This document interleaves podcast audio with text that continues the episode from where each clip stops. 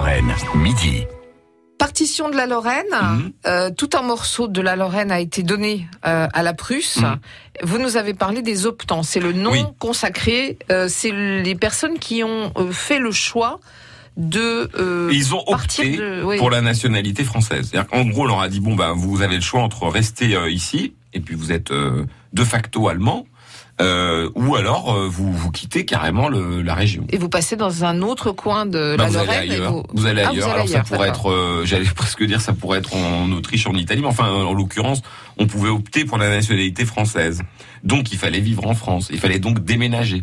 Donc aucun jugement de valeur, on le redit, entre les optants et les non-optants, parce Oui, que parce que c'est resté un sujet quand même très Ouais. violent. Hein, le, c'est quand même fou quand on y pense. Ça s'est passé en 1871 et aujourd'hui encore, ça continue de, de, de comment dirais-je, de, de traumatiser la région. 150 ans Quand, quand vous avez un 57 qui vous double mal, combien de fois j'ai entendu alors Moi, je suis pas concerné. Je suis, dire, je suis pas lorrain.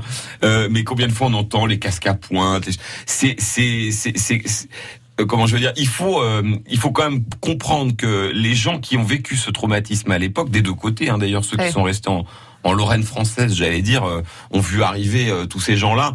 Euh, euh, ça a été vraiment un traumatisme. Et d'ailleurs, ça m'embête un peu qu'on connaisse si mal finalement notre histoire, parce que euh, quand, quand un Mosellan se sent mal aimé, euh, euh, si tant est que ça arrive à, à Nancy, il faut qu'il traverse le boulevard Jean Jaurès, par exemple, ou euh, euh, la rue Jeanne d'Arc. Si vous regardez tous les immeubles, les vitraux notamment, vous savez, ça se faisait beaucoup. Vous aviez la porte d'entrée de l'immeuble, puis au-dessus, vous aviez une espèce de vitre. Mais tout est euh, dédié à la Lorraine, euh, c'est-à-dire, en gros, à la Lorraine perdue.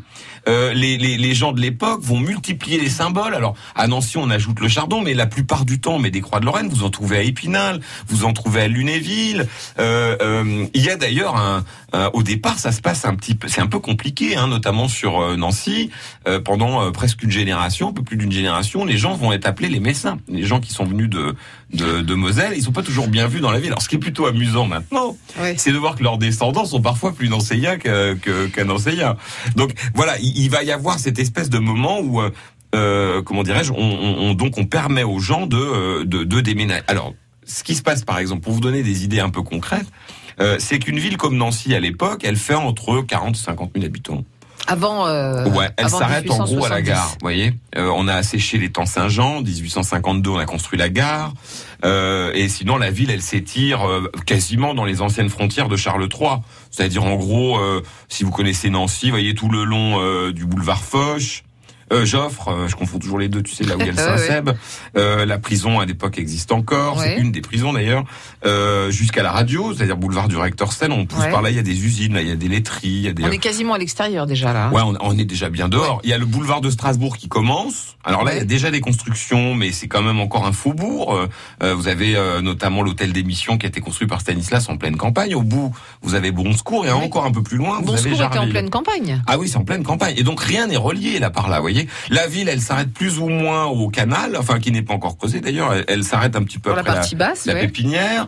Euh, et puis pour l'autre partie, bah, elle s'arrête quasi aux trois maisons, Trois Maisons, en poussant un petit peu quand même vers euh, vers le, le, le, le- la, la, la rue de Metz qui existe déjà. Le tracé, c'est déjà la voie d'accès de Metz. Et donc en 1871, Ah bah, tout va- Nancy va, Ah va bah, c'est un voir arriver les.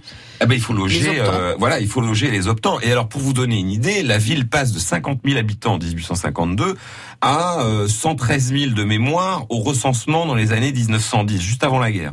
Ça veut dire qu'en 50 ans, on double la population de la ville. Vous imaginez si on vivait ça On, on l'a vécu euh, trois fois dans notre euh, existence nancéienne. Le moment de la ville neuve de Charles III, mais c'était très long quand il a construit la ville à, à comment dire, à peupler. Mhm. Il y a eu euh, 1871, donc, et euh, le- les années de construction 1950, 1960, Vendœuvre, le plateau, etc.